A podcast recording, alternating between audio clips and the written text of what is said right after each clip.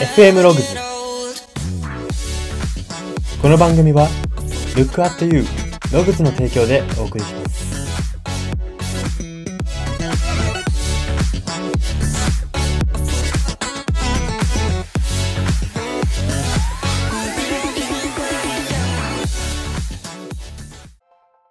どうも。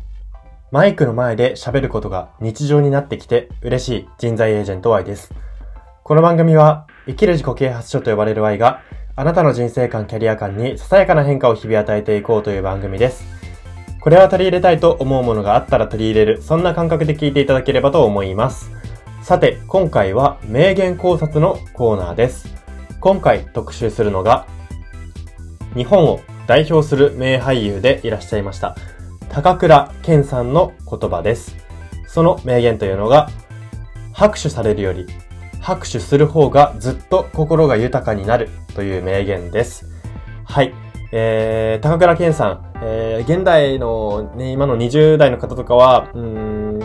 まあ、知られている方と知られていない方と、あまちまちかなというふうに思うんですけれども、まあ、押しも押されもされぬ日本を代表する名俳優として活躍された方でありまして、まあ、2014年に息を引き取られることになるんですけれども、その際には大きなニュースになったえー、まあ、それが記憶に新しい方も、えー、いるんじゃないでしょうか。もう6年も経つんですね。で、そんな彼の、まあ、押しも押されぬされる名俳優だったわけですが、まあ、押しも押されぬされ、押しも押されもされぬ名俳優。つまりは、拍手される側だった人ですよね。拍手される側、えすごいって言われる側だった人の、拍手する方が大事っていうこの言葉を今回は特集していきたいと思います。はい。では最初に読み取れるメッセージを読み解いていきます。ポイントメッセージが大きく3つあります。1つ目です。拍手されるには攻略法がある程度あるが、拍手するの、拍手するのは自分の心次第ということです。はい。えー、拍手されることっていうのは、えー、なんていうんですかね、誰しも一回は憧れるかなというか、こうみんなにわーってこう、すごいって言われたいとか、褒められたいとか、認められたいとか、特に今 SNS とかがこう流行る時代においては承認欲求っていうのは、より一層こう書き立てられるというか、まあそういう時代になりつつあるのかなというふうに思ってます。まあそれが一つ、えー、社会問題でもあるかなとは私は思ってるんですけど、今回はまあそっちの方には触れずに、えー、まあそういう承認欲求とか、まあそういう認められたいみたいな欲っていうのは誰しもあるものだと思います。なんです。で、でも簡単じゃないじゃないですか、その承認されることも。あの、多くの人から拍手喝采を浴びることって簡単なことじゃないって思うじゃん。簡単なことじゃないって体感している人が多いからこそ、すごい難しいことって捉えられがちなんですよね。拍手されるのは本当に一部の一部の一部の天から宿った才能を持った人だけなんだみたいな。でもやっぱ最近見てると、あの本当にこれ、こういう、この点は YouTube とかが流行って本当良かったなって思うところなんですけども、YouTube とかインスタでのインフルエンサーとかですね。一般人が実際に、なんていうんですかね、才能を作るまでの過程を見せてるわけじゃないですか。あれが見見えたことによって、才能のせいにする人が言い訳ってなったんですよね。なんていうんですか。えー、才能ある人はいいよなって結局結論としてこれ言い訳なんですよ。努力しないための。でも、YouTuber とか、えー、インスタの、えー、インフルエンサーとかブロガーとかっていうのは、駆け出しの頃から人に姿を見せてるわけじゃないですか。で、今 YouTuber とかで言ったら何百万人とかってなっていくわけじゃないですか。その過程を見せてるので、あ、才能って、突、なんかもう、どうしようもないものもあるけれど、たまにはある、ありますよ。声帯とか声とかもありますけれども、基本的にというか、こう、努力で、作られてるものもあるんだなと。あ気づけるようになったんですね、一般人。そういう意味では YouTube の普及、まあ良かったなというふうに思います。えー、ちょっと話がそれましたね。なんですけども、まあ、まあ、つまりは何が言いたいかっていうと、拍手される側には、ある程度攻略法が実はあるんですよ。拍手されたかったら、こうすればいいっていう答えあるんですよ。ただ、なんでじゃあその拍手される人がいっぱい出てこないのかっていうと、えー、人間には感情があるからです。拍手されるには攻略法があるんですが、攻略法のためには自分の感情を殺したりとか、なんて言うんだろう。こう、例えば、人に優しくしたいっていう時も、あえて優しくしないことで、攻略法が優しくされ、優しくしないことが攻略法なら優しくしないを徹底しなきゃいけないんですよ。それができない。なんでかっていうと感情が現れるから。そこに対して、そんなことまでしてまでとか、そんなことできないとか、自分の信念はそこに反するからとか、まあそういういろいろと人間には感情がある。感情があるから拍手されるところには、えー、たどり着く人が少ないわけで、まあ、なんそう言うとなんか拍手されるには感情を殺すことが全てみたいになっちゃいますけれども、まあでも、間違いではないと私は思っておりまして、それが。えー、拍手されるには、まあそういう攻略法があります。つまり、えー、自分の感情とかをうまくコントロールすればいくらでも攻略法っていうのはあるんです。ですけれども、拍手するのには攻略法なんてないんですよ。今目の前で自分が拍手するかしないか。今自分が目の前で相手の成果を褒めるか褒めないか。そこが全てなんですよ。なので、拍手しない人っていうのは、どんなにうま、自分が成功者であろうと成功者じゃなかろうと、しない人っていうのはしないままなんですよ。一緒、一緒という、一緒っていうのも大げさですけども、しない人はしないでしかないんですよ。自分の心次第なんで。拍手されるには、攻略法があって、攻略法を守ってるといつの間にか拍手されるようになっていきますけれども、拍手しないって決めると、もうずっとしなくて、しないで人生って過ごせちゃうんですよ。拍手しない生き方で人生を過ごしてしまうので、これは本当に自分のご行ご行為、ご、じゃないですね。自分の行為、ご行為、相手に向けてご行為として、こう、拍手をする。その、まあ、善の心って言ったら大げさかもしれないですけども、それが全てなんですよね。拍手するっていうのは。されるには善の心オンリーじゃなく、ない方、な、なくてもできますし、むしろ善の心オンリーじゃない方が拍手はされやすいです。ですが拍手するっていうのは完全な善の心なわけです。なので、この高倉健さんは、ずっと心が拍手されるよりする方が豊かになると言ってるわけですね。もうこの1点目から、うん、結構繋がった方も多いのではないでしょうか、頭の中で。では、ポイント2点目いきます。利益の出る出ない関係なしに与える心が、その人の真の魅力、こだわりだということです。まあ、先ほど拍手されるには攻略法があって、ある程度こう自分の感情をコントロールしたり、まあ、ある程度自分に嘘をついたりすればこううまくいくよ、方法なんてあるよっていうことを、えー、お話ししたんですけれども、まあ、つまりは拍手されるってことは、まあ、利益が出る。これはお金ばかりじゃないです。評価が、評価をもらえる。えー、優しい人だねとか、面白い人だねとか評価をもらう。そ、これも一つ利益です。この評価も。その上でですよ、その利益の出る出ない関係なしに与える心。ここにその人の真のこだわりが詰まってるんですね。利益が出る以上は、じゃ、例えばですよ。例えば、じゃあ、あえー、アフリカの子供たちのために募金箱を設置しました、みたいな。えー、全国の有名ショッピングモールに設置しました、お願いしますって言って、まあその集めて、その、なんで自分がアフリカの子供たちにお金を送りたいのかっていう理由とかをこうメディアとかで語るわけじゃないですか。こういう時に、アフリカの子供たちを喜ばせたいんですとか、えー、なんか、世界をもっと平等にしたいんですとかって言いますけれども、まあ、それはあくまで表向きの理由なのであって、え、なんていうんですか。アフリカの子供たちとか世界の子供たちが平等に学習を受けられるのであれば私は何でもいいんですっていうのはパフォーマンスなんですよ。本当に何でもいいかどうかっていうのは脳が一番知ってるんですよ。その人の口から出てくるところに真実はないんですよ。少なからず自分にも旨味がなければやらないですよね。シンプルに考えてみてください。人間の脳の構造的に自分にも少し旨味があるからやってるんですよ。何事も。その、なんていうんですか？募金とか何かを、えー、まあ、商売って言ったらあれですけども、利益が出る、出るからやってることっていうのは、そうやって自分に旨味があるからやってるわけですよね。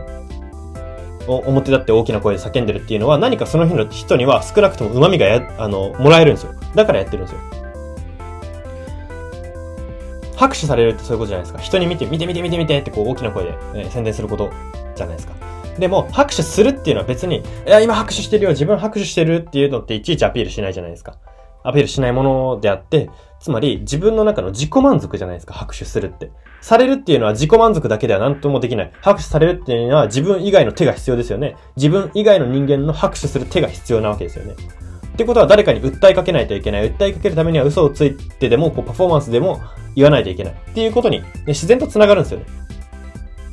なので、まあこれを、まあ超わかりやすくまとめるならば、えー、自己満足。自己満足でやってるところに真のその人の魅力とかこだわりっていうのが現れるよっていうことなんですね。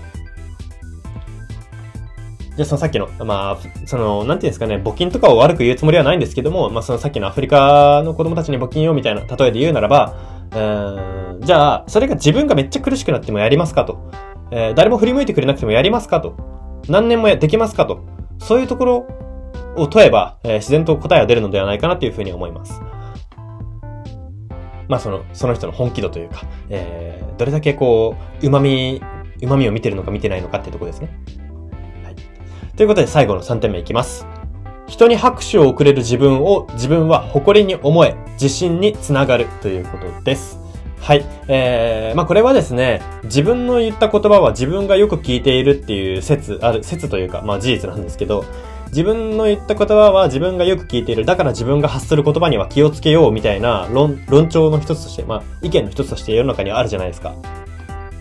それと似てます。人に拍手が送れる自分は自分は誇りに思える。なんでかっていうと、さっき言いましたけど、自己満なんですよね。こうやって拍手してる、相手に拍手を送ってるっていうのは、自己満足であって、その拍手の音が、誰々が拍手してくれたってもしかしたら気づかれないことも全然ある。別に拍手の音って個性出てないじゃないですか。拍手の音にその人の声、声質とか宿ってないじゃないですか。まあ、拍手って結構その確率的というか、音はみんな同じような音しか出てないわけで、なんていうんですかね。本当にだから自分が手を叩いて触覚と、うん、聴覚、ん？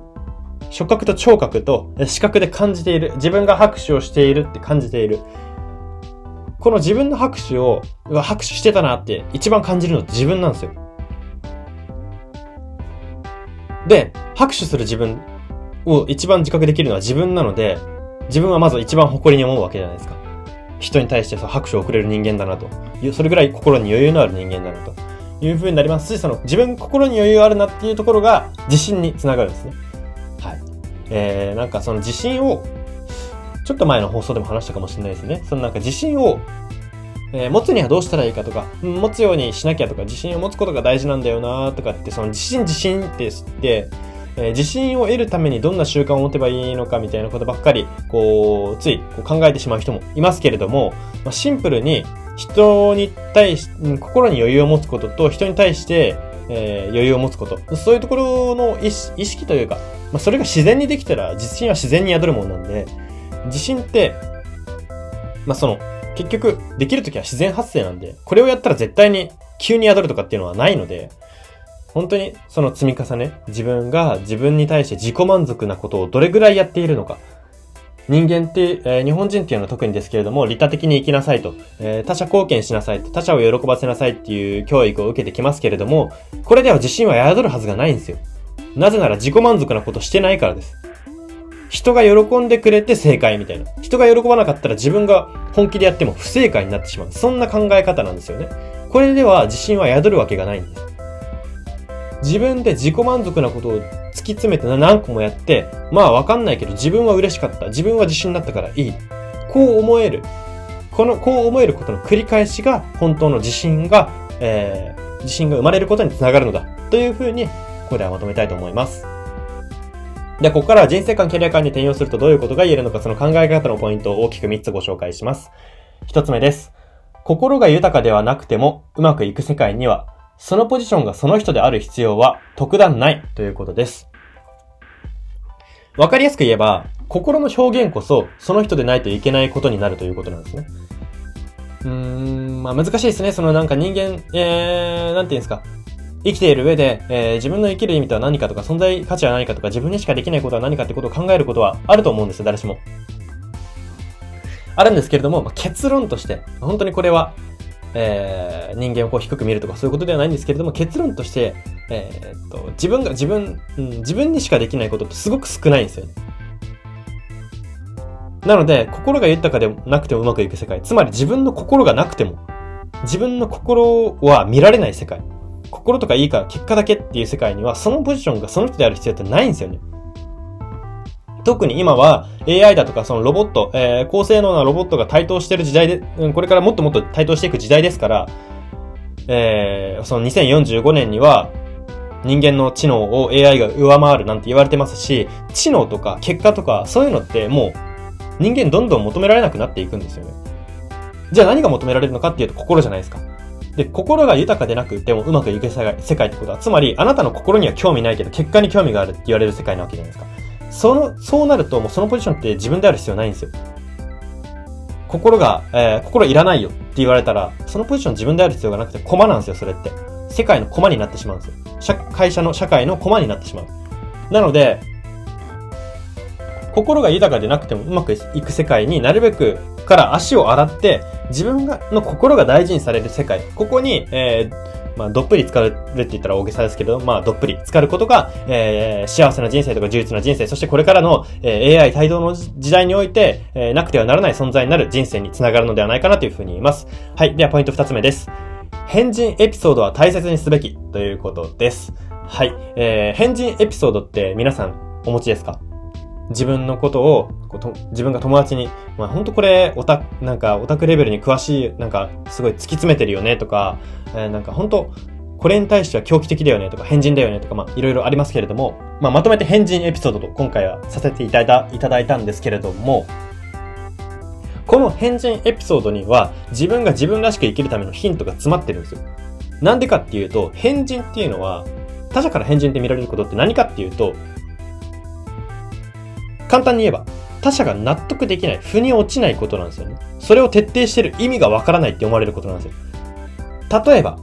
生活が苦しいから、えー、路上で、えー、生活が苦しいから路上で、わかんないですけど、路上ライブをして、えー、お金を稼いでるとか、あ生活が苦しい、まあちょっとわかりにくかったんですね、今の。生活が苦しいからバイトをしてるとかってすごい腑に落ちるじゃないですか。これ全然変人じゃないじゃないですか。大学生で、こう生活するためにお金が必要だから、一人暮らしのためにお金が必要だから、バイトをしてるんだ、週3週4でしてるんだ、みっちりやってんだっていうのは、別に、まあ、変人だな、バイトなんて、学生は勉強だろってあんま言われないじゃないですか。その、お金のためにって分かってる人からしたら。でも、じゃあ、路上ライブで、じゃあさっきの路上ライブに話戻しますけれども、もう一回例えますけど、路上ライブで全然儲かってないのに楽しくやってるんだって言ったらちょっと変人かなって思うじゃないですか。なんか、その変人エピソードって分かりにくいんですよね。結局想像がついてしまう時点で変人ではないのかなとかも思ってしまうんですけど、まあその変人エピソード、とにかく変人エピソードっていうのはどういうことなのかっていうと、自己満でやってるってことなんですよね。自己満足、つまり他者は、えー、理解できないその満足が。他者が理解できる満足とか、他者が理解できる利益っていうものが生み出し、生み出せてるエピソードよりも、え、それで何になるのとか、え、それ自己満足じゃんとか、って言われるようなエピソードこそ大切にすべきってことなんですね。そこに全てこうヒントは詰まっていると言えますし、自分の決断の、えー、こう決断した方がいいとか、えー、こういう時にうまくいくとか、そういうのの、えー、ヒントっていうのが変人エピソードには詰まってるんです。なので自分の変人エピソードを今一度リスナーの皆さんも整理してみてほしいなというふうに思います。きっと面白いヒントが現れてくると思います。はい。では最後のポイント3点目です。社会的な社会的に利益になることより、自分の中で利益になることを重視した方が自分らしく生きられるということです。まあ、この最後の1点は、ここまでの総括になるので、本当簡単にまとめますけれども、えー、社会的な利益、えー、会社で売り上げを上げるとか、えー、心とかなくてもできることに従事して、心がなくても結果を出すみたいな。そういうことよりも自分の中で利益になること、自己満足、えー、他者が理解してなくても自分の中では自信につながってんだ。この積み重ねが自信になってるからいいんだって思えることを重視した方が自分らしく生きられるということですね。これは、社会的な利益をある程度求められる会社というフィールドでもなるべく、えー、重視してほしいというところになります。私的に。こう、重視してほしいです、皆さんに。自分の中で利益になることが少なくともある。ちょっとはある。自己満足でやって許されることがある。自己満足なんて捨てろっていう会社ではなかなかこう自分らしい生き方はできないと思いますので、で自己満足で、えー、楽しめたりとか勉強できたりするようなジャンルを選ぶことが重要であるというふうにここではまとめたいと思います。はい、そんな感じで今回は以上になります。今回は名言考察のコーナーで、日本を代表する名俳優、高倉健さんの拍手されるより拍手する方がずっと心が豊かになるという名言を特集しました。FM ログズ今回の放送は以上になります。いかがだったでしょうか？はい。この拍手をたくさんされてきた彼だ、彼が言うからこそこの拍手することの大切さっていうのはより響くものがありますよね。はい。えー、皆さんも、えー、まあ、拍手じゃなくても、まあ、自己満足でこう楽しめたりとか、自己満足で自分の自信につなげられるようなことを積み重ねていってほしいなというふうに思いますし、私も積み重ねていきたいと思います。一緒に頑張りましょう。それでは今日はここまでにしたいと思います。ここまでのお相手は、バイでした。